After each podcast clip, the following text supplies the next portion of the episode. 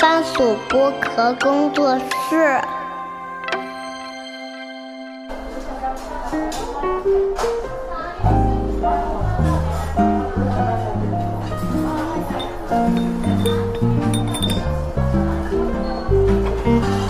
童晨杰的正常生活。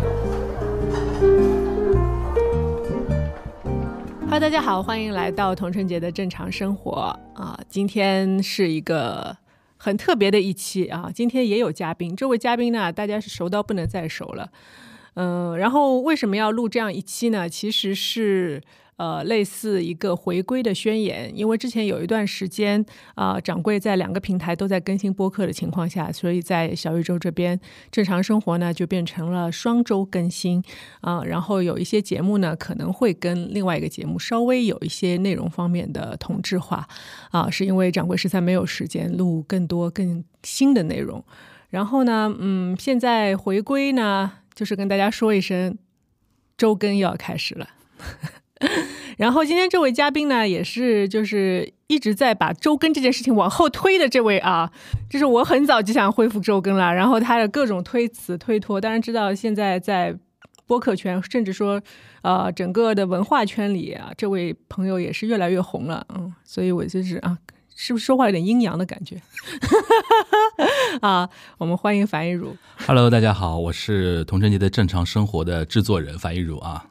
低调吧，低调吧，道歉，低调啊！你先道歉。我觉得我不是在推脱，而是在找一种仪式感。哦，我觉得不能随随便便就这样恢复周更，周更一定要有一期正式的宣言节目，然后让大家知道我们来恢复周更了。然后正好正好可以趁一个机会跟那个大家报告一下嘛，就是因为其实我们开始同时发生那个节目，其实也是开始的暗戳戳的嘛，有点，在我看来有点暗戳戳的。其实中间这个过程。哎，差不多是五五月份，五月份嘛，五月份就从二二年的五月做到二三年的五月，差不多嘛。嗯，有点暗戳戳。我所谓暗戳戳，就是说也没怎么跟大家说过这件事情。嗯嗯。因为基于一些协议啊，或者是大家合作的一些要求啊什么的，没法展开讲这个事情。但是其实我觉得已经到了一个呃时间节点了嘛，可以跟大家稍微分享一下。嗯。然后，因为这两个节目的调性和内容和甚至形式都不太一样，甚至可我们可以来复盘一下。这个事情对吧？然后，然后看看可以有什么跟大家分享的一些点，然后也可以，因为我们要是回回归之后嘛，肯定会有一批人那个新的听友。嗯，其实这段时间我们比如读信也读的少啊，然后你的 solo 啊，你的一些跟大家的互动相对没有之前周更的时候那么频繁和活跃嘛，对吧？然后你又参加过我们神圣的 Professor China，对吧？然后表现非常好，对吧？然后感受到了不同圈层的一些文化。嗯，对吧？然后今天都是可以跟大家来一些复复复复盘嘛，对吧？这么一期节目，我觉得还是很有意思的，比比就是暗戳戳的啥都不说，然后恢复周更了，要有一点仪式感。嗯，对我本来觉得说我是比较着急恢复周更的嘛，因为你是属于急的，对我是那种那边那边是风象星座呀，我是火象，说错我说错了，你是火象，是行动力很强的星座，你是火象好不好？嗯，对我是觉得说就是呃，因为。呃，在同时发生已经五十期更完了嘛，然后应该也有一些我们正常生活的听众啊，也有听过同时发生的节目。对，然后同时发生呢，主要它整个的调性，它全部都是对谈类的。对，嗯，所以相对来说，掌柜自己的一些表达和嗯比较意志，对，相对比较走心的东西会稍微少一点。然后走心也走心，但是你有的时候看嘉宾的发挥的。啊，嘉宾给你掏心掏肺呢，你也愿意掏心掏肺。但嘉宾如果是那种官方回答呢，你也会水水过去。也没有太水吧，没有太水，尽量把嘉宾往往就是走心的方向带啊。但有的时候也有拉不回来的嘉宾，对吧？嗯，有比较少，有这么一两位吧。你要说谁？我想盖过去，你就不让我盖。来来来来来，啊，我是觉得说做对谈节目呢，也有一点非常有意思，是呃，其中可能有个百分之三四十的呃嘉宾是我本身就比较熟的，对的，就相对来说是很熟的那种，你的朋友圈子里边的，对，就是闺蜜圈的这种。然后呢，大概有百分之三十的朋友是。认识。朋友的朋友，但是没有那么熟。啊，就是江湖相识，是认识，就是诶，还不是还不是朋友的朋友，就是最后那一趴可能就是朋友的朋友了，就是更远一点，而且有一些就是纯粹像小鹿，他其实就跟我在工作的时候见过一次，嗯，你确定你确定在这期节目要聊脱口秀演员吗？开玩笑，没事没事没事应该没事，开玩笑。然后就是呃，他是等于说是直接由我的工作人员跟他的他的工作人员啊，来对对对。那期其实蛮正，蛮像那种传统访谈节目的，对，因为我呃两边要又说到。脱脱口秀演员，可能他比较没有那么多那么真心的话啊，可以，我我不知道这个表达对不对，就是反正我们在录之前有很多的沟通，说嗯这个不能聊，那个不能聊。但是其实小鹿私底下跟你沟通，你会觉得说还是挺真实的一个。当然当然但是因为现在基于一些环境嘛，嗯嗯，他面对麦克风的时候，就有些话是尽量不能不要去碰他。是，我也很理解的，很理解所以就是我我就跟他讲，就是万一不小心我们有说了不该说的，到时候后期我们还可以再处理。对对对就是我觉得我的我的标准是一切以嘉宾为主。对，首先先保证嘉宾的表达，嗯，然后第二就是保证他们不想表达的东西也不会在我的节目中出现。对对对，嗯、然后还有就是呃，比如说那个呃莱美的冠军嗯 Ben 教练，他也是等于说是通过我的工作人员跟他的工作人员嗯比较熟，然后才来聊。嗯、然后也是我觉得，因为好像。呃，很少有播客说去专门聊莱美的课程，对，很少有关注到这个人群的。但是因为我自己玩这个东西嘛，所以就觉得啊，这是取决于你知道这个圈层的东西，不然让我聊的话，我就懵逼了。什么 combo 我都不知道。Combat，combat 嗯，你下次试试看。Body combat 是有这个东西你可能适合 body pump，body pump 它会加一点 weights 那种。OK OK 好，然后还有一些会爱上教练的，对吧？呃，会吧？就是 其实现在莱美也非常粉丝经济嘛。对对对对，我听说了，就是我看小红书上很多人还争风吃醋的。啊，真的、啊，嗯，听说呃，教练上课的时候前面排的是十杯咖啡，至少那就核心粉丝呀，还翻牌子的。哦，真的啊，嗯，反正就是我去我去上课，基本上还是看课嘛，嗯嗯嗯，就是我今天想练什么就去看，啊，这个就先多不多聊了啊，没什么，这个很复杂，嗯。啊，然后还有就是比如说像钉钉张，钉钉张，钉钉张。丁张其实比较特殊，是你的老友重新链接系列。是的，我就想说，其实是有一些朋友他们会是跟我失联了很久，对，但是其实肖老，师也是。肖老师也是，哎，怎么都是光以前光线光线呀，Rex。Rex 你有你有老光线系列对吧？丁丁张、肖燕、Rex，对。这三个人，还有啊，呃老光线好像就是暂。时没有 OK 嗯，下次约约看王。我上次跟肖老师录了一期的时候，我还我还提议了，我说你们以后四个老光线可以聊一期节目的，我是四个人聊，可能会有一些办公室政治的东西跑出来吧。不是我们就聊一些就是美好的东西嘛，嗯，对吧？时光的变迁，对吧？然后大家各自现在在自己的跑道上做的怎么样啊？聊到最后抱在一起哭一哭那种感觉。应该不大会。对他们那个那个是我印象最，而且也是捡起来最有意思的。是因为老同事嘛，嗯。然后也是见证了大家不同阶段的成长，嗯主要是。然后丁丁张他也是，因为他自己也做很多的访谈的节嗯。目，所以他会就是我觉得我们俩聊天是有来有往的那种，嗯，嗯，因为我们几乎是在呃不停的就是对对方问问题，对而，他不是一个纯粹的嘉宾立场，他也是有一个想尽量让你这个交流更有多的内容的一个人，一直在讲想话题。是。然后还有就是比较专家级的好朋友，比如说像李松蔚老师啊、沈沈一飞老师啊对都是跟我一起在真人秀节目上认识的老师。嗯然后他们的呃，李松蔚老师是来了四期吧，我记得四期。对，因为我们之后也有像《春日迟迟》啊，还有《再见爱人二》的合作，所以就等于说，呃，两期是聊节目，然后两期是聊一些关于心理学方面的知识。嗯嗯，沈老师的话就会跟我们一起读信啊，然后以他的女性视角来分析很多的事情。对嗯，也挺有意思的。对，这个是同时发生里边做的比较有代表性的几期节目。是，嗯嗯，当然就是像一些比较呃之前在正常生活就出现过的嘉宾啦，像傅家超啊，还有、嗯呃那个范甜甜，对吧？他们也是非常支持我的节目啊。嗯包括我们，我也呃这次就是我从觉得通过同时发生，我聊到了郭柯宇嗯和黄龄，我觉得是非常。嗯，让我觉得很特别的一个经历吧，因为其实呃，如果是正常生活的话，我可能第一选择不是他们来做嘉，不会选他们来做嘉宾，嗯嗯嗯，嗯，因为他们两位都是大家都知道，就是比较文艺啊，然后比较，呃，就是他们活在自己的世界里边，他们的专业能力都非常的强，对对对，嗯，然后可能他们并不是太善于说在节目上跟你对谈，他们平常私下是噼里啪啦、乱七八糟话很多的那种，对的对的对，但是在一个正式的节目当中说，我哎，我们坐下来来聊，可能他们就觉得说，哎，没有什么好说的。黄龄就说，那我直接就唱歌吧。是的，是的，然后呃，也挺有意思的。啊，前两天还跟郭老师视频了一下？对，你们基本上三个人现在是有一个群的那种意思吗？对，我跟他跟朱亚琼，就是哦，很遗憾跟朱亚琼没有聊到啊。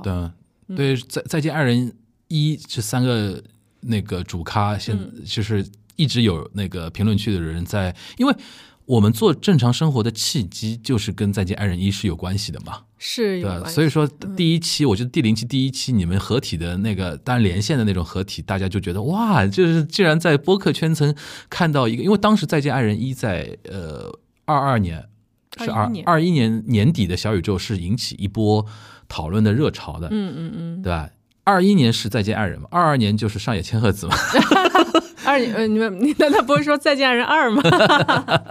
因为《再见爱人二》跟一相比的话，因为它毕竟的话题度，我们客观来讲是没有像一那么话大的一个话题度，对吧？然后就当时就是说是借着那个呃那波关注，我们做了那个正常生活嘛。然后其实我觉得，尤其像郭柯宇跟黄龄，大概在播客圈层也就在你的节目好像接受过播客采访，好像别的场合我是没听到过。没有吧？我觉得他们也是，就是呃，非常卖我的面子。对对对 然后就是郭柯宇是我们约了好几次时间，对，因为他是第一期嘛，对第一期因为大家觉得说，哎，要给大家一个炸的，就类似说我们的呃一年之后嗯又再次在一起聊天，其实内容很简单，就是你们闲聊。然后最后还合体哼了一首歌，对吧？嗯，然后其实哼了好几首，后来很多走对对对，音都剪掉 很多很多很多剪不进去，对吧？然后就觉得说，但其实给给予那个《再见爱人一》的热心观众圈层的那些人来说，是有一种情怀的。嗯，他会觉得说啊，这三位姐姐竟然现在在节目之外还继续成为着好朋友，嗯延续着这份友情的话，他会觉得说那个节目的温度还残存着。对吧？是，所以后来那三个男的应该是没再联系过的，对吧？三个男的，其中有一个好像是我老公，哎，啊，不联系不太行。不是，我是说他们三个男人之间三个男人之间也有联系，也有联系吗？男人是这样，他们有时候会暗搓搓联系，暗搓搓不告诉你知道吗？你没有经历过夫妻生活，你不懂。呃，就这个我没有发言权啊。嗯，就那你我比如说，我跟你跟你聊一下这个事儿啊，嗯。就比如说，呃，你有男性的朋友，对吧？可能他的老婆并不喜欢你，哦，哦，那可能你不知道的，对，对吧？就可能这个老婆会跟他说，你不要再跟樊亦茹在一起嗯了。嗯可能是你呃话太多啊，或者之类，叫他出去太频繁之类。总之某个点让，他不爽。让他老婆不喜欢你，嗯，或者纯粹因为你太胖。嗯，然后呢，就是，哎哎哎，这什么情况？还带人身攻击的？然后就是。就说，呃，那她会跟她老公说，你嗯不要跟他玩。嗯但是呢，你会发现在她老公身上，你看不出任何的异样，嗯，他还是照常的来赴你的约，对，或者呃他也会来约约你，甚至于。对对对，但是这种情况下呢，女生就是不知道的嘛，对吧？嗯所以我刚才讲的情况其实也是这个情况。嗯，嗯，当然我们我听懂了，嗯对吧？就就不细说了啊。我听懂了。这 个不喜欢谁就不细说。因为男人会有一种美学，说这种事情不值得说出来。嗯嗯，我自己内心判断就好了。就是如果我也不认同那个人，那我就就是大家江湖再见。如果有一种是我不能同意我媳妇儿的嗯到地方，那我就暗戳戳的嘛，大家都你们不要见面就可以了嗯的那种感觉。因为我现在现在觉得，我也得出，就是做了人家那么多年老婆之后，嗯我也得出一些结论。嗯就比如说 K 哥，呃，他会有一段时间跟某一个人关系特别特特特别好，嗯就是那种黏在一起的、感觉，就说哎，她是我小女朋友啊之类的，我们俩我们俩就是睡在一起啊什么之类的，这种好到这种程度啊。啊。然后突然有一天，可能两个人有一句话不对付了，嗯，然后就不好了。最近就有一件这样的事情发生，真的，然后已经不好到什么程度，就是他们经常会在横店玩嘛，嗯。然后打打羽毛球什么的。呃，之前是一直一一起去打羽毛球的，约好啊几点钟我们一起去打，然后打过来打过去，郎情妾意，对吧？女生啊，男生啊吓我一跳。男生，我说的是男生之间。然后，然后呢，突然有一天呢，就不好了之后呢，就变成大家分别约别的人去打羽毛球了。然后呢，打羽毛球的时候还会碰到，你知道我碰到之后就说修罗场，哎呦，他好久不见，那待会儿去吃个饭吧。嗯那好啊，那我先回去洗个澡吧。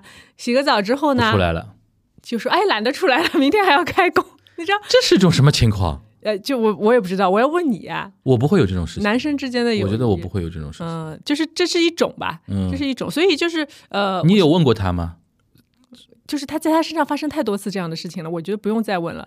所以我我要是总结的点是，嗯呃，承接我们前面说的那个话题，就等于说，呃，不要太介意你的男朋友某一时间跟什么人特跟男性的朋友特别的好，嗯，他们会某一时间是又莫名其妙不好，对吧？对的这个跟女生之间其实我觉得没有太大区别，啊，这点就结论还是一样的，就是说大家都差不太多。是的所以就是另一半的交友，除非就是他真的是是。比如说，在法律道德层面会给他很不好的这样的引导，你其他都可以不用放在心上。那么拉回来啊，嗯就说到那个，是其实说到嘉宾嘛，就是说郭柯宇跟黄龄嘛，嗯是属于圈层里边不太听得到他们在播客里边上节目的，但是上了掌柜的节目，嗯啊，这个是也算圈内好友闺蜜，大家力挺相助，对吧？嗯给给给面子，对吧？那种感觉，是，嗯，然后你觉得还有吗？还有哪些觉得值得回顾的？嗯，我觉得也是趁这个机会，比如说徐丽佳，嗯，我们倒数第二哦期，对跟她聊也其实很有意思。就之前我跟她完全不认识还有，赵丽娜，赵丽娜，赵丽娜也算是不熟的。对的，我们就是在活动，哎，我们是在，哎，对，我们在活动。活动上见过一次，对对对，对就是觉得说，哎，这个姑娘很能聊，嗯。然后就是我们在节目，就是在活动当下就已经就是讲了一下，说要不要来我的节目。嗯。他说好啊好啊没问题，然后就一直约时间约时间嘛，因为他徐丽佳，我记得是在你的节目下面先留言，对我刚刚说的是张丽哦，娜，赵丽娜，啊然后徐丽佳是留直接来留言的，嗯，因为他跟关雅迪聊了一期那个怎么又绕绕到关雅迪身上？关老师啊，我最近关雅迪浓度到什么程度？我刚刚在跟沙老师聊天的时候，嗯，我现在就连沙老师我都说成关老师。我觉得跟这两位就是他们是算是运动员，然后而且是成就非常高的运动员，对尤其像徐丽佳已经是奥运奥运冠军奥运冠军级别的了，对？嗯，然后他也，我觉得他在我的节目也非常走心哎，嗯，然后我觉得我很震惊，能聊到这种程度。，对他就是讲了很多体质方面嗯的问题，然后我觉得这个问题可能是呃，就很多人会困扰，就是很多包括。呃，我觉得看看体育的人也会有点困扰。哎，为什么这个项目就不行？为什么这个项目怎么怎么，嗯对？后继无力之类的，都是有他的他有他的观察和思考的规律在里面的。嗯，而且他也就是嗯比较真诚吧。他就最后录完之后说：“哎，为什么我可以跟你聊那么多啊？什么什么？我想，我想说，嗯，你跟关老师聊天肯定是没有机会说讲这么多话。但我觉得你刚才提到他的真诚啊，嗯我现在越来越感觉真的像他。有认认真真学过传媒方面的，因为他现在在做一些体育传媒、传播方面的东西。其实我觉得，直到后面所有的，就是说你你搞 communication 工作的，嗯，或者说，呃，我觉得我们你现在在做的这个工作啊，跟那种主持人其实不一样。不一样。你在从事的是一种传播，是一种沟通交流的一种工作。嗯嗯嗯，这其实是非常符合所谓的一些西方现代那种大家对于传媒的一种感觉的那个东西。嗯，最终指向的一个事情就叫真诚，啊，对啊，这个毫毫无就不要停留在技巧上面。嗯，哎，那你你觉得你做了那么多对谈什么的，嗯你觉得就是，呃，但是我觉得肯定是有技巧的。嗯，你的技巧是在于说你以真心换真心嘛，对吧？就是嗯首先你你是一个真诚的表达，然后你才可以引发到对方说，或者嗯你真心真诚的对对方的生平或者他的一些看法是很有兴趣的情况下，嗯，是不是嘉宾会更容易的变得更真诚？对，因为我觉得，呃，这里边其实方法论这个事情要分开两两头讲。那天我跟林伟杰也在聊这个话题，嗯他不是最近在给蔡康蔡康永做一些那个内容策划方面的东西嘛？嗯我就那天我在节目里面就去说，我说是不是会有一些你原来的朋友都在劝你，或者说都不理解你，为什么你一个堂堂凤凰女主播出身的一个人，要去做幕后的文案策划？对，后来我一想，这个问题其实有点怪，为什么？因为林伟杰本身就不是所谓的播音主持系出身的一个人，对对对对，他是做内容出身的人，他是堂堂台大学政治的一个人，然后在德国学的也是国际政治那个东西。嗯，他有非常强的学习能力，然后研究问题的思考的一个能力，然后对于社会的一些观察那个东西，他其实做现在这个事情他是舒服的。嗯，你不能因为说他长得是是一个女主播样子，永远只能做女主播的一个工作。嗯，对吧？这个其实曹老师曹启泰老师在我这边做客的时候，他也提到，他说台湾也好，香港也好，其实波池系这个专业是非常中国大陆特色的。然后我这两年非常痛感到一件事情，波池系出来的学生都一样，这个一样，这连长得都一样了，都快。呃，我都不太见得到他们，因为对没有节目。我因为我会有一些所谓的一些传统媒体的一些学播音主持的一些听友，他们有的时候会跟我就是说私信啊、联系啊，有的时候我们甚至会私底下见面啊什么的。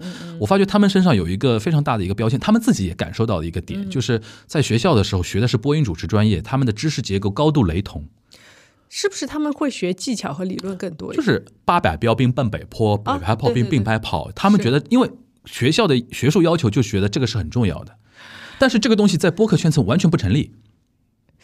呃，我我我只能说，就是比如说我录播客的话，它是有相对一定的。呃，台词门槛，门槛，门槛，门槛是有的，但是你不能说话，别人听不清楚，或者你口音非常非常重，重到。但是到了一定程度以上，其实大家都一样的。是的，你说你一定要普通话一级甲等的话，嗯，那其实老实说，你花三个月，maybe 也可以达成，对，是吧？那你没必要花四年去做这个。这是我所谓的一种什么技巧啊和什么的，就这种技巧我是没有的，然后还好我没有，就是这个对我不造成影响。那你声音还蛮好听的，这是可能是一个先天的一个，就是老天爷赏饭吃，就是就是弹幕在笑。老天老天爷赏饭吃，对吧？还好，就是，呃，然后你刚才提到那个点是另外一个层面的一个技巧，就是我刚才说真诚这个事情，我觉得对我来讲的话，我有一个，我我不可能不称它为技巧，是我一个自己的一个特征。嗯，我先天对人是有兴趣的啊。很多人做主播做不好的一个点是，你根本就对你的采访嘉宾没有好奇心的，没有好奇心，你就在那边。演一个有好奇心的一个人的话，其实大家我觉得是会听出来的。当然，当然，对吧？当然，我觉得这点呢，你也也还好。嗯，就是说你是基本上是对你采访的那个人，因为我觉得这两年啊，我那天还在跟我妈在讲这个事情，因为那天我妈是全程看了 Perfect China 的直播的。哦，真的。然后她是看了我那趴，我就问我说：“董能杰，侬看了吧？”嗯，看了，看了，看了，看了。我刚我刚我我刚你觉得怎么样？然后呢，我跟他有一有一番交流啊什么的。后来他就问我，他觉得说，你觉得童晨杰做播客，你觉得一一这一段时间做下来感觉怎么样？我说比较让我意外的是说，佟掌柜完全打破了我一之前心目中那种对于超模演员的那种刻板偏见印象。就其实说老实话，我我觉得我不知道有多少听友能够。猜到就是童晨杰基本上每天看书的时间是高于很多人的平均时间的吧？听课，因为你听听课加看书，因为你有很多等待的时间。呃，是偏长等待啊什么的。但是有很多人演员超模或者说艺人等待的时间就水掉的。嗯，睡觉也当然睡觉也很重要，休息也很重要啊。有的人就在打游戏嘛。啊，或者跟助理聊天，助理聊天嘛，或者或者怎么样嘛。但是童晨杰真的是有在看书的，尤其那天你跟他们，你跟曹宁跟那个关雅迪聊那个《始于极限》的时候，我印象很深那句话，你看《始于极限》的时候，站在那个路灯下看到那一张，那个就非常表现你现在这个人的一种状态，就是你对于人性、对于人、对于很多问题是真的有兴趣的，嗯，是真的有兴趣的。所以说，我觉得这个导致你是做博客是做得下去的一个点。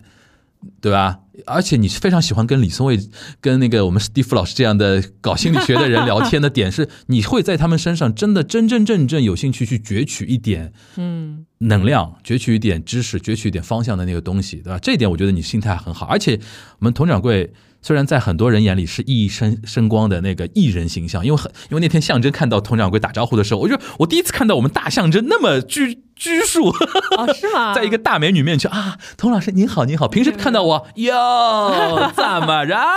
妈的 fuck，就那种感觉。看到你们就是肯定是这样的。就是 象征是一个平时非常 chill 的一个人，然后他的 ego 也非常大的一个人。但是看，因为我我想强调是，你在很多人眼眼中是个明星，很多人看到你会拘束，嗯。但是其实反而在节目里边，童晨杰对于一些嘉宾，你是放低姿态的，你会觉得说他是来跟你说很多。你不知道的事情的，嗯嗯嗯，对吧？我觉得，比如说像沈一菲老师啊，像李松蔚啊，像那个，比如说还有谁刚才提到的 Steve 啊，嗯像甚至像甚至像那个很普通的人，嗯很普通的人，你都会觉得说他有身上有一些东西是值得你去吸收的嘛。嗯我觉得这个其实是你能做下去的一些点，因为很多我自己观察了很多主播，首先对人没兴趣，第二个觉得自己特牛逼，对吧？你们说的都啥，你说什么玩意儿？傻他自己逼，聊不就完了？对吧？就是我觉得这个其实非常重要，是我我自己觉得说，不光是你给我的感觉，而且还是从我从你身上总结出来，然后可以转述给别人的。如果你要做一档节目的话，你必须要有些怎么怎么点怎么怎么样？对，有些点你要你要逼迫自己要对人有兴趣，嗯，要对一些东西有敬畏心，然后有好奇心，我觉得是很重要的。嗯，对啊？其实这次那个你在 p o f a Channel 上面不是遇到张之琪嘛？嗯，随机波动最最头部顶流的节目的女主播。其实你看，我也是那天，因为平时随机波动节目，说老实话，我我很少听，因为真的跟我平时喜欢的趣味的调性差很远。啊对你能想象，我不太可能听随机波动。温柔，但那天因为一个个是一个活动场合嘛，我等于被迫要听张之琪在做主播，在采访。哎，我是觉得说他身上是能感受到那种，首先他有很强的总结跟提炼的能力，是然后他提问的方式非常好。嗯，他那天问你那个问题，提到介质那两个字，我觉得非常妙。对他没有说，他没有说那个，他用那种特特别大家能够理解那种词，但是用了一个介质，我觉得非常妙的点是，非常的准的同时，然后没有任何的攻击性，嗯对吧？让别人让首先。你是听得懂的，你听得懂嗯他在问什么，秒懂他在问什么。第二个，你觉得说哦，你是对我是善意的，嗯，然后大家同同时去探讨一个事情，那我就 get 到了。我说那知奇做做成为头部主播，那可这就是人家的活儿啊，嗯。人家的素天赋和素养摆在那个地方的，是有道理的嘛。是的，是的，就是这种那天就是我下来就跟你说嘛，我觉得嗯。知琪的加好微信，知奇的主持是是是我要更学习的更更上一嗯层楼的地方。对对对，就是它很系统，对它的知识体系很完整，嗯我只能说，因为只有一个，呃，我记得那天，呃，我们第一场论坛的时候，有一位讲是何野吗？还是还是呃是东腔西调的主播吗？那何何必吧？何必啊？何必不好意思，记错他他名字了 Sorry，Sorry，何老师。然后呃，何必他讲到说，因为他的节目是超级多对谈的，对，而且而且是是高密度的学者对谈，是的，而且都是那种，就是他他聊到一个说，就是其实那些学者懂得都比他多，对，然后他们的知识体系又非常完整，所以嗯他一直在做的是一个翻译的工作。嚼碎了喂给听众。是的，就是让听众能够，比如说有的时候学者聊到一个概念，可能他前因后果没有讲，对，对吧？那你要行业黑化、专业用语。是的，所以你要把一些事情去去跟观众更去给它丰富起来，让大家把这个线给连起来。对，我觉得这个功夫的话，我在知其身上也看到，嗯，因为其实之前给到我们的提纲，它就是三个非常死的问题。对，那可能别的主持人的话，他就把这个问题就讲出来就好了，就是原封不动的对字面这样讲。是也不会出错。哦，它介质是原来在题目里面没有的，没有的那我觉得更体现我因为刚才这个它是更 specific 的对我们三个人的特性非常了解，应该讲。嗯，他研究过了，应该是的，就是至少知道我们在干嘛，嗯我们是曾经在干嘛。当然，就是我们这一趴圆桌，它本来就是比较偏向于说聊一些跨界的东西。就是你之前做过什么，然后你之后为什么来做播客？你觉得播客跟别的有什么不一样？嗯这个是主旨嘛。然后其他的其实就是根据我们三个人不同的性质、工作的就是跨界的性质来去聊的。嗯所以聊到我这块的话，会有介质这个事儿出、嗯出现。嗯，然后我当时我在台上我就说：“哎，你这个词儿用的非常的好。呃，我今天正是，因为我我当时就对“介质”这个词儿印象非常深刻，原来他是之前没有扔给过的，嗯，说明他还提炼过了，然后想过这个事情怎么问会比较得得体一点。是，就是因为对于我来说，其实模特工作和演员工作，它更像是别人给你的要求嘛，嗯。就是给你别人给你的表达，你要表达什么？你要表达设计师的理念，嗯。你要表表达摄影师、摄像师的理念，嗯。或者说是导演的理念、剧本的理念，你就是你关于对自己。你本身想表达什么？嗯，可能做演员还好一点啊，嗯做演员你还还有是空间，对，还是有空间去再创作，或者说你在前期跟导演沟通的时候，说这个嗯可以争取到。这个这个角色跟我之间是不是可以，我们再找到更多的共同的东嗯西？但是你无法改变整部戏他所要表达的东西，对对吧？但是你比如说我们来做播客也好，或者说我们纯粹的是一场 live 的对谈的时候，这个时候反而是你可以尽情的去发挥自己的东西的时候。嗯嗯，所以我在那天在台上差不多也是这个表达吧。嗯嗯，我觉得对于我来说是，呃，就是我一直处于一种就是矛盾当中，说其实我本身的工作是算是一个表达者，嗯。但是呢，表达的又不是我自己的东西。嗯，但是播客是给了我这样一个机会吧哎，。我想代表听友来问童晨杰一个问题啊，咱们说老实话啊，好的你现在每次录播客的时候是舒服的状态吗？就录播客这件事情对你来说是一种啊，每天啊，我要有今天要录个播客，好负担好重，嗯，还是说啊，今天可以跟谁录一期节目啊？嗯，呃，我觉得在前期是有点痛苦的。嗯，前期我们刚开始的时候，你应该知道吧？对是有点痛苦的。就是说，其实我不知道该说什么。啊，嗯，就是我不知道我说什么听众是可以接受或者不能接受。后来我发现完全不用去想这种问题，对，因为呃，来听你播客，既然点进去的听众，包括能够听到百分之五十、百分之七十，甚至于全部听完的朋友，他一定是对你的表达感兴趣的。嗯。其实你说什么，呃，就是有对有错，什么你不用去想那么细，说我这句话是不是说错了，这句话什么，这是你自己的电台，对吧？你要有一种主人翁的精神嘛。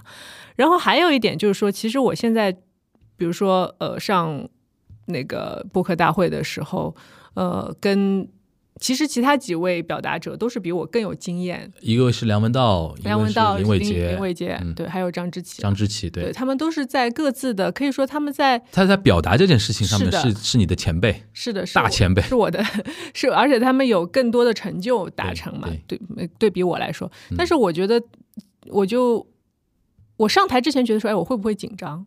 嗯嗯。但是后来好像也没有，就是我发现，就是你在你在聊天聊到进入某一个赛道的时候，其实你进入自己的节奏了，嗯。你就不会说太在乎说别人怎么看你，嗯。其实我觉得，其实我之前特别想跟跟你聊的一点也是，就是什么叫表达者的宿命？嗯。表达者的宿命，就是说，你最后就是被自己表达所困住。其实这点梁文道在台上也聊了，嗯。他他讲到说，其实他越来越怕说更多的去展现自己的内心很私隐的那一部分，嗯。因为你聊的节目多了之后，你渐渐的发现播客是会把你自己往外挖、往外挖、往外挖，不停的挖的那种。嗯，对，我们刚才也聊到了你昨天录的播客，嗯对，有一位嘉宾就挖泪洒现场，对对，对，挖爆了。嗯。然后就说，就说，嗯、但是就是对于我来说，哎，我们好像在重复在台上讲的话哈。我觉得可可以分享一下，对，就是对于我来说，因为呃，道长是他他在台上他比较讲的会刻意的少一点，我觉得，因为他可能想把更多的表达的时间留给我们两位女生，嗯，然后但是他而且他连续三年来，啊，他在台上已经没有更多的东西可以对对表，达因为对于表达这个事情本身，他已经说了太多了，嗯嗯嗯，对，所以就是说，可能对于他来说，他他也非常走心。那天他讲出那句话，哦，我也震惊了一下。嗯我说，哎，原来原来道长他就是聊了几十年吧，他一直在在聊这些东西，然后突然就呃有一个对自己的怎么讲一个危机感，嗯就所以他会说，我现在聊对谈的时候，或者说我在 solo 的时候，尽量少的把自己放进去。嗯会有刻意的少的把自己放进去，因为我我相信他可能也是经过了那样的一个流程，这样一个过程，就是开始说，哎，我我要聊什么，我要聊一些硬知识也好，我要聊一些呃干货的东西也好，跟慢慢的觉得说，哎，我结合我自己的心情啊，有的时候播客就好像是我的树洞一样，我可以把一些。我最近发生的事情跟大家分享一下，其实，在这个分享的过程当中，也是一种减压的过程。嗯嗯，就是我可能现在处于这个状态，，就是但梁文这个过程到到第三阶段了，甚他可能至甚至更高的阶段，是的，因为他的表达机会太多了。嗯然后呢，他也要顾及每一个嘉宾的感受，其实还要顾及听友的哎，感受。这个场合，是的，所以他必定会感觉会，我嗯，不能说是累吧，只是说意识到有的时候他的表达不能再太多的把自己放进去了。嗯我觉得这点可能跟有些表演者，就是演员，他会有一个共通点。就比如说以前大家就会说梁朝伟入戏太深，嗯然后很难出戏。嗯所以，所以就是有的时候演员会反而说，我演了一个就是需要，呃，我投入很多的戏之后，甚至于所有的情感、所有的事情，好像真的在我身上发生过一样。嗯这种入戏程度的时候，你接下来可能需要休息一段时间，或者说我干脆去接一个非常不需要走心的戏，你知道吧？就就让自己跳脱出来，不然的话，你长期处于这种状态的话，其实对自己会是一个很大的压力。嗯嗯，所以我我我其实也能理解他所所说的这些东西。嗯，然后我觉得，如果按照你刚才那个说法啊，嗯最顶级的表达者和最顶级的演员，其实他最后都落落度落入到一种境界，嗯它就是一种水的境界，不是那个水货那个意思，嗯，而是一种无形嘛，流动嘛？流流动性，而且呼吸。而且它到哪里都能装装在哪里哪里地方，而充盈那个地方，但是它同时又不会强调那个容器或者那个场面的一些本该有的介质的东西，嗯质感的那些东西，就是会让人感觉就是说高级，嗯又有留白，嗯而不是一直在强调 rock at me，focus on me。那种感觉，哦就全场，比如说，就比如说聊节目聊到最后，就是啊，一定要听我的观点。嗯嗯嗯。有的时候他会觉得说，哎，这个场面好像我说这个观点不太适合，或者说已经破坏了这个地方的一种气氛的话，那我收一收。嗯这个观点我以后在别的机会可能再讲，嗯而不是说一开始的那种那个可能做播客的那些同学啊，自己做个提纲，所有的观点都写上去，我一定要说出来。追求的是这期节目我都要说完。但有的时候我遇到过这样的情况的，就是说有的人就是我去串别的台嘛，他说啊，我今天还准备了这要说这个，但是我会觉得说我们就可以了，因为。我们聊到这种程度，你再把这个观点再放进去的话，就显得很尴尬。嗯嗯嗯会有这种感觉。然后我觉得演员也是一样嘛，演员真的好的演员不是在那边挤眉弄眼啊，然后展现自己的那种超超强个性的那种演员，是他会强调的就是可能就是那种。寡淡的那种表演，嗯你比如说像《漫长的季节》里边范伟老师的那种 东西，你不懂表演就不要乱聊好吗？范伟范伟范伟老师寡淡吗？不是我的寡淡，不是那种寡淡的那种意思啊，嗯而是你，我觉得我呃讲到讲到这个，我还跟你真的 call back 一下。那天还有人问我说，《漫长季节》最好看的点在哪里？我说这个戏让我想到《重启人生》里边那个三个女生的互动。嗯，就《漫长季节》，我觉得最好看的是那个三个中年男人的那种互动戏，每一场都精彩，每一场都精彩，而且又符合我们上次说的那个，你可以看得出来这三个人。就是说排，我们不说排练吧，而是说大家的频率和大家的感觉有排练，就是来了，就直接就来了嘛。就这种东西，我觉得是我告诉你为什么没有排练，嗯一个非常专业的，可能会打破你粉丝滤镜的，嗯，你说，因为他们有很多戏不接。呃，什什么叫不接？不接就是说，比如说我全景在拍你们俩吃饭的时候，嗯因为三位老师他们演的非常生活、非常随意嘛，嗯所以就啊吃啊吃。但是你会发现，其实演员在吃东西这个事情上是很难的，嗯因为很多演员他干脆选择不吃。嗯不吃的话，因为他会切嘛。要如果我下一个景我嗯拍你们俩，嗯，我带你带他，但是手还是可以看见的。对的，就是如果你不接戏了的跟前面全景的时候演的不一样，嗯你就不接了。嗯但是这个其实是个悖论，就是因为你如果要放松的演出的话，你吃包子，你吃的你能算到你说哪句话吃什吃到嘴里？而且形状都要一样。是吧？就所以所以说，其实就是呃，这个当然跟这个不是演员的问题，可能是就是艺术位的问题。这种这这个是这种艺术表现形式先天会有的一个问题，对，对，如果你它就是不是舞台剧嘛，纯文艺电影，对，你就一个机位就没问题。蔡明亮，就就没问题嗯。当然，就是这这是为什么很多的电影大师就是。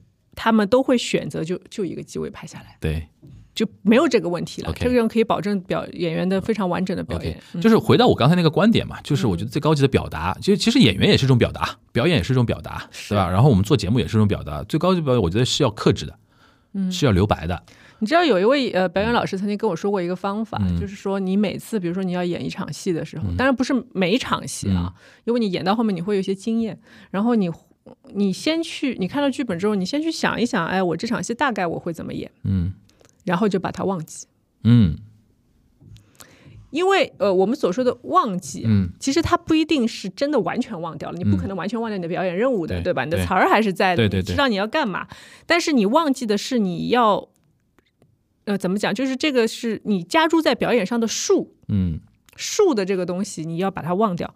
忘掉之后呢，然后你再投入到这个剧里面去，这个时候你会出现一些你自己都意想不到的表演。嗯，这个时候就是包括跟对手的火花，都是这个时候这个我可以 call back 你一下，因为昨天就是你刚刚提到，就是我们在半夜在录的那个时候，嗯其实一开始是我们后来因为真的很有意思，我们聊完之后聊是花了两个小时聊，聊完之后我们又去吃吃啊，吃吃喝喝，花了两三个小时在复盘这期聊的东西，因为我们有太多的东西想。嗯嗯嗯，然后很有意思的是，我现在还不能说是是我们哪哪哪些节目啊、呃哪些嘉宾啊，其实一开始啊，因为也是没有提纲、没有没有没有那个主题的，是我们机器开了随便在聊。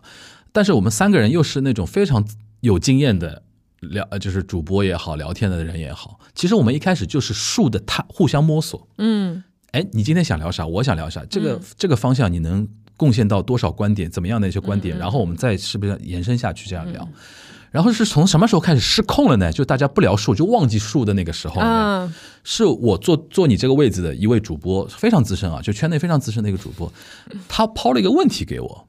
他其实想，他知道这个问题的答案，嗯，他想试试我的认知是不是跟他一样，嗯，他想试探我，你知道，嗯嗯嗯，但是他没想到我出其不意，我直接把衣服脱了，就是我说的脱衣服嗯，不是真的脱衣服，嗯嗯，我对这个问题非常直攻直令的就把我最底层的那套东西说出来了，嗯，他一开始慌了，嗯嗯嗯嗯，他说：“我操，就是在樊一茹的节目，他先脱，那我不脱我不合适啊。嗯然后他他说他即便到话到嘴边，他都想好今天这一趴我不说，嗯，因为他说说的很麻烦，会有很多听到的人会怎么怎么样。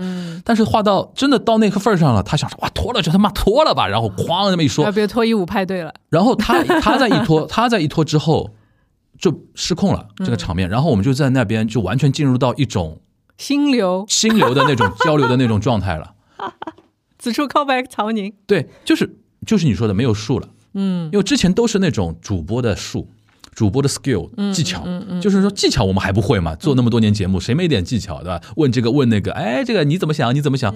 后面完全不这样，而是大家争先恐后的在说自己最底层的东西。嗯嗯嗯。然后那位嘉宾为什么会泪洒现场呢？他一开始没理解我们两个人的点在干嘛，他没懂我们在讨论啥。他我我所谓他听懂我们在说什么内容，但是因为在关于这些问题方面，他的思考逻辑路径什么完全跟我们不一样。他试图在摸索摸索我们在聊一些什么样的那个东西。后来他摸到了之后，他自己说：“哦，原来你们在聊这个。”嗯，他内心啊，他内心觉得你们在聊这个。那关于这个，其实我也有很多东西，他也脱了，你知道吧？哦，现场就是一个脱衣舞男，全裸了，你知道吧？然后就特别像你刚才说的那种状态，嗯，就是就虽然我不觉得那是一种表演，而但是也是一种交流的一种东西，是一种互动，对，所以就是总很美，那一刻很美。是的，就是你你事后你去回味这种时刻，其实在你一辈子当中不会很多的。对，所以说那天昨天我吃夜宵的时候啊，我想说，我好感慨啊！如果我不做播客，我这辈子这些话我跟谁去说？啊，就是好庆幸我们做了播客呀。我真的是那一刻，我真的有这种感觉。对，所以再回到在之前，你问我的，呃，现在做播客是开心还是轻松？我想大家都有答案了吧？对，应该。但是也要看嘉宾是谁了。我觉得回到正常生活之后，我可以稍微自由一点。嗯对，就是我可以，首先如果没有嘉宾，我自己可以嗯讲一些话跟大家。嗯嗯然后，呃，如果有有嘉宾的话，其实也不在乎重复的请嗯某一个聊得来的嘉宾嘛。你讲到这个，这次 Perfect China 那一周啊，嗯我们大概前前后后好好前前一周加后一周不是有很多活动嘛？嗯然后我印象非常深的一次是我们在十五月十二号在美罗城做了一场，呃呃，李志明他们团队他们做了一、一组那个播客纪录片嘛，我们做了一个看看片会分享会，然后现场来了很多日坛公园他们那些节目的一些粉丝啊什么的。然后还有一些我们请来的北方的一些播客的一些主播，比如说 Fit for Life 的老爷啊，然后一些，然后现场很多观众就向他们表白嘛。然后我意我比较意外的啊是《跟宇宙结婚》这个节目，嗯跟呃《跟宇宙结婚》这个节目是日坛公园团队里边冯广建小伙子啊，他自己做的另外一档播客叫《跟宇宙结婚》，我推荐你可以去听一听啊。然后我之前因为这个节目我没怎么 follow 过，没怎么 follow 过，因为我自己自从自己开始做很多档节目之后，就没什么时间去听别人做节目嘛，对吧？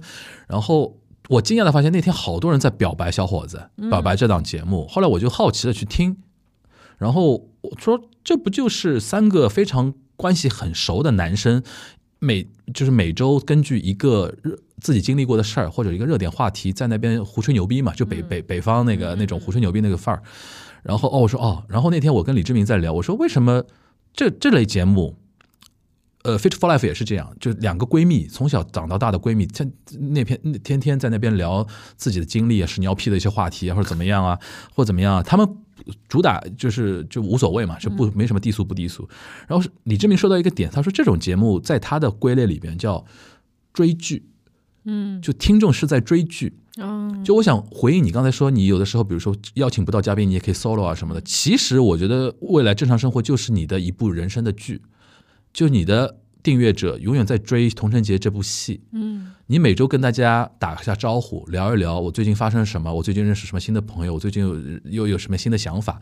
其实就喜欢你的人在追你这部剧嘛。嗯哎，这点我觉得也挺有意思的。对他追剧两个字也点醒我哦，原来我说这一类节目，因为他那天是李志明先问我，嗯他说你锦湖端现在好像有点变风格了，我说怎么说？他说原来一直觉得说你是还有比较强的选题意识的，嗯聊一个话题，哪怕跟高磊聊财经啊，什么跟那个沙老师他们聊一些国际上的一些话题啊，哪怎么样？他说你最近怎么经常跟别人串台，先打开你自己聊一些你的内心的一些话题？说，哎，我说。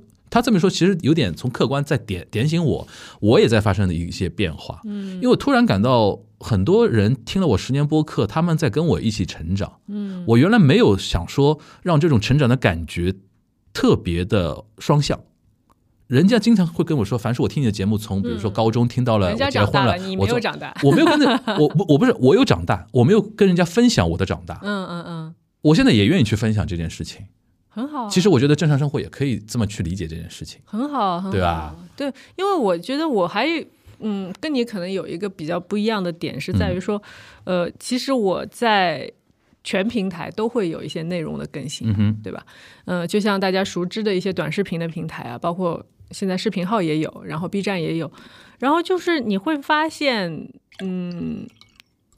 你你就是你有的时候是很撕裂的一个状态，嗯，因为视频号和抖音就是来骂你的人会很多，啊，我看到过。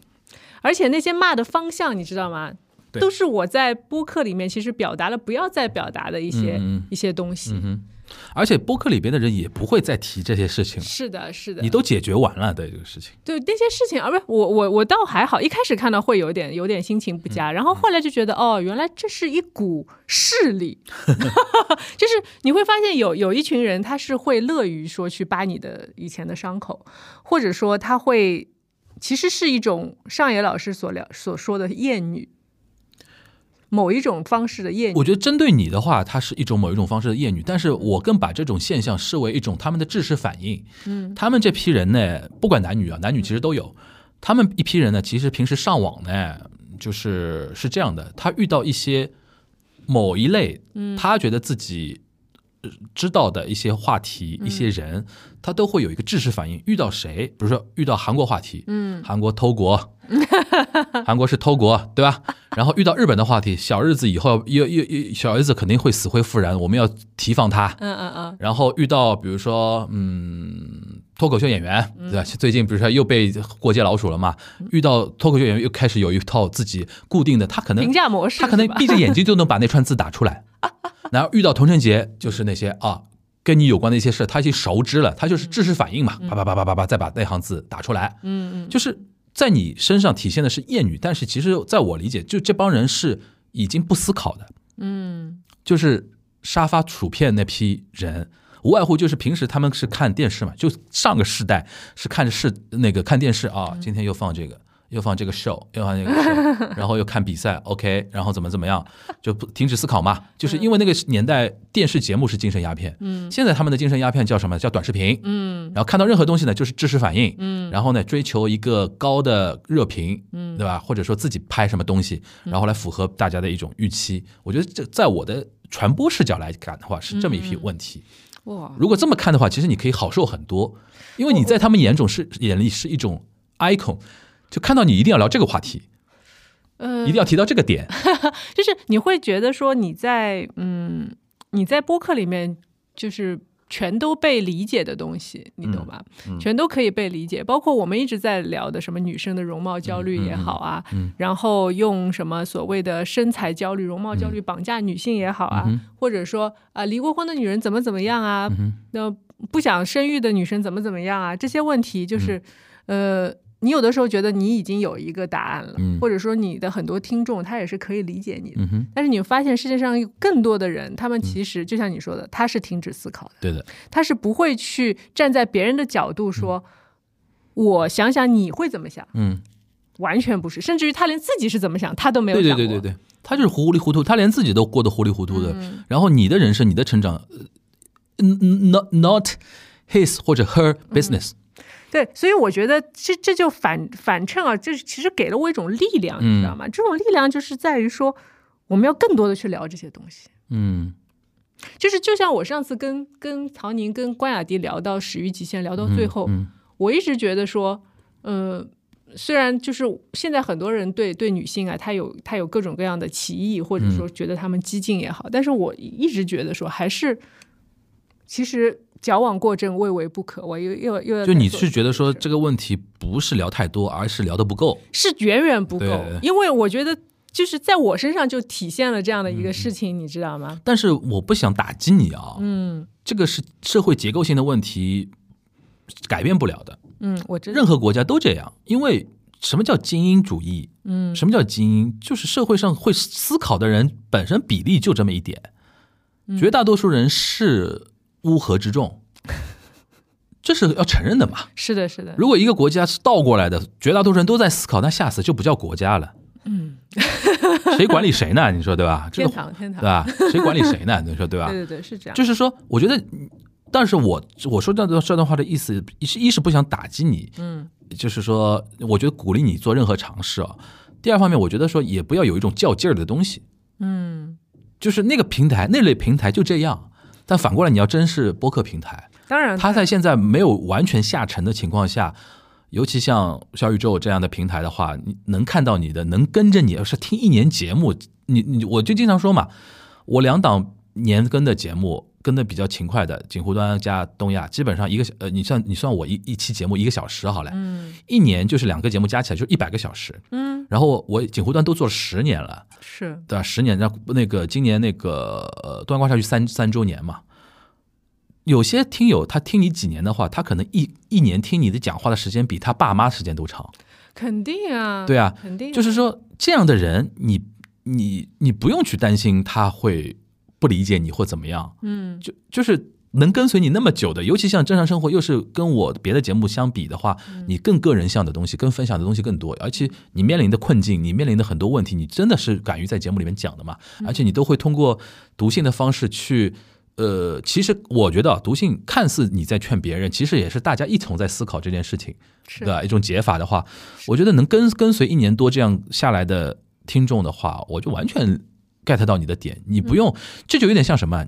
老师不应该在全班准时到的同学面前讲那些迟到的小朋友的问题。嗯，浪费了大家的浪费了大家的时间。我觉得你就在播客这个圈层里边自然的生长、自然的成长就可以，跟大家一起成长，而不是老是说：“哎呀，我那天又在那个平台里边，大家又在骂我，我是不是再聊聊这个事情？”我说不用，我觉得不用，不用。不是聊，这是骂骂我的事。对，我觉得不用较劲，不用较劲。就是你觉得当下。我当然，我觉得你身上背负那种责任感啊，或者说一种使命感，或者说就觉得说这个事情应该多聊，我觉得 OK 的，这是 OK 的，但不要去就是说让这种情绪过多的占据你自然的那一个状态。嗯，那不会不会，我只是说就是有可有可能之前我的想法是，呃，稍微就是多样化一点，更多样化一点，嗯，就是不要偏性别主义啊，不要偏婚姻啊，太多。但是我现在觉得说，可能他还会在我未来的播客占占据一定的比重。嗯，我说一定的比重啊。当然，我我也希望就是通过呃一些对谈的嘉宾，可以带我的听友说，你们可以去用我的眼睛去看到更多的世界，更多的真正有趣的东西。嗯，其实我觉得有的时候人他可能，嗯，包括你说那些停止思考的人，他们可能真的在生活当中没有乐趣。嗯。他们可能真的是没有办法去找到自己感兴趣的东西，没有好奇心。他没有真正的乐趣吧？我觉得他会看短视短视频，其实就是一个及时反馈嘛，对，多巴胺的那种东西。这就跟那个平时马上吃喝个快乐水啊那种东西啊，及时及时享乐的那种东西是一样的。但你说花一个小时一个多小时时间听一期节目，给别别别人在你耳边耳机戴着嘚啵嘚嘚啵嘚一个小时，其实是一个延迟满足的一个事情。嗯。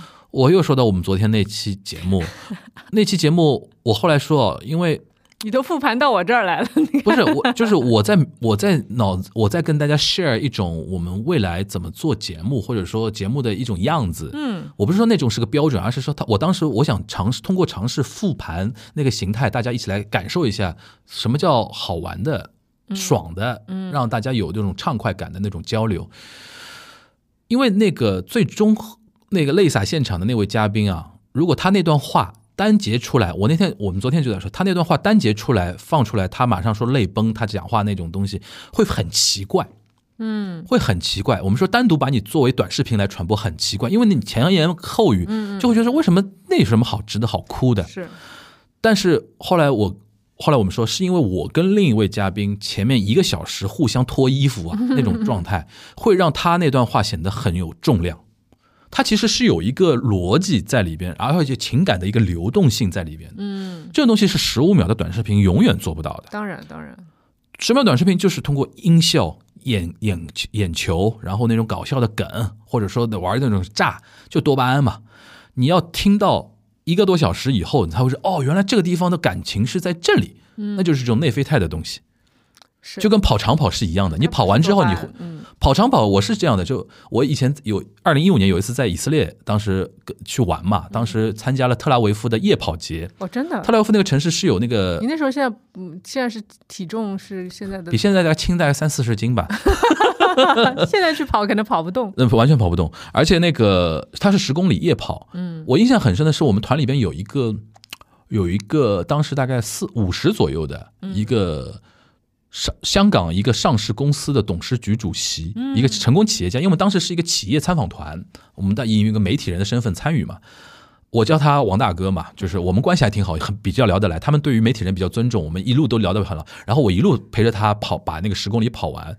跑完之后我印象太深了，他说：“他说丽君，他没有决定投你吗？没有没有没有，他们我们不聊钱的事儿，跟他们就是不要聊钱的事儿。”他说：“丽君啊，我有我好幸福啊。”嗯，就过去的时候，他说我好幸福。啊他说我这十年没有那么幸福过的感觉。他说我敲钟都没那么幸福。真的。